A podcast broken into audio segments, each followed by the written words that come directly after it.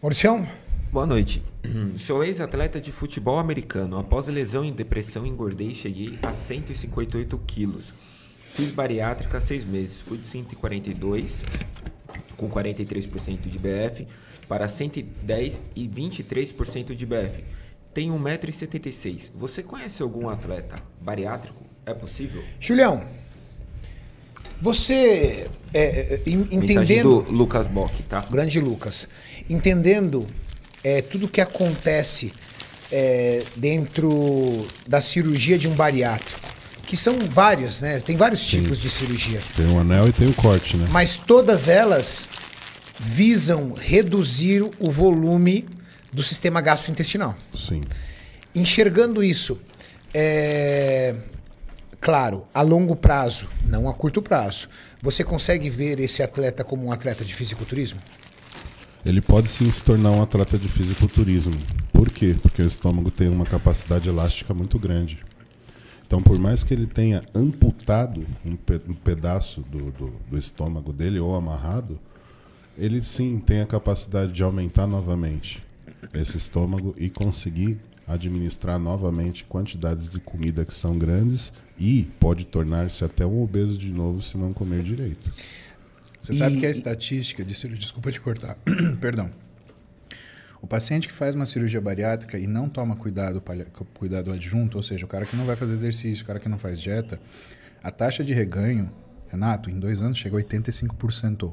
É o mais natural acontecer. 5%. Porque tra tratou a causa, mas não tratou o efeito. Não, não, exato. Se você perguntar para cirurgião bariátrico, ele fala: o lugar que a gente opera é errado. A gente opera estômago, a gente tinha que operar o cérebro. Exato. Mas a verdade. E assim, se você vê isso, tem blogs de pacientes bariátricos que eles ensinam o cara a engordar de novo. Que? É isso aí. Eles ensinam. Você sabe qual é o maior inimigo do cirurgião bariátrico? O amigo do, do, do operado. Na verdade, não. Vamos falar o alimento, para limitar. Qual que é o alimento que é o maior inimigo do, do, do cirurgião bariátrico? Refrigerante, Coca Zero. Não. Sorvete? Quase, mas não. Esse é um alimento bem popular porque ele dá chocolate. menos.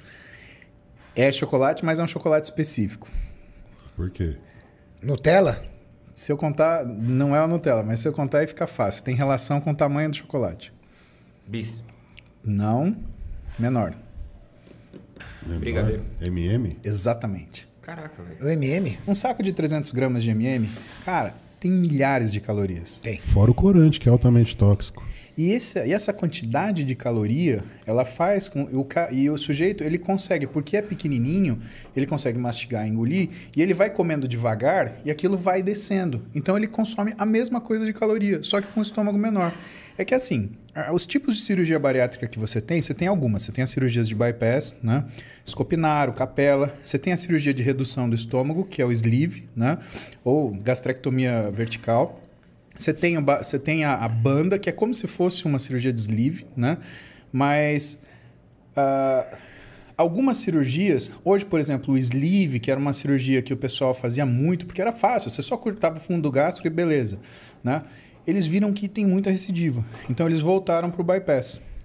O bypass ele tem uma coisa interessante, porque o que, que ele faz? Ele tira o estômago do lugar que ele está tá normalmente inserido, né? e aí ele faz como se fosse uma passagem rápida direto para o intestino. E o local que ele. Vamos tentar simplificar isso. Ele gruda essa saída do estômago. Uma ligação direta.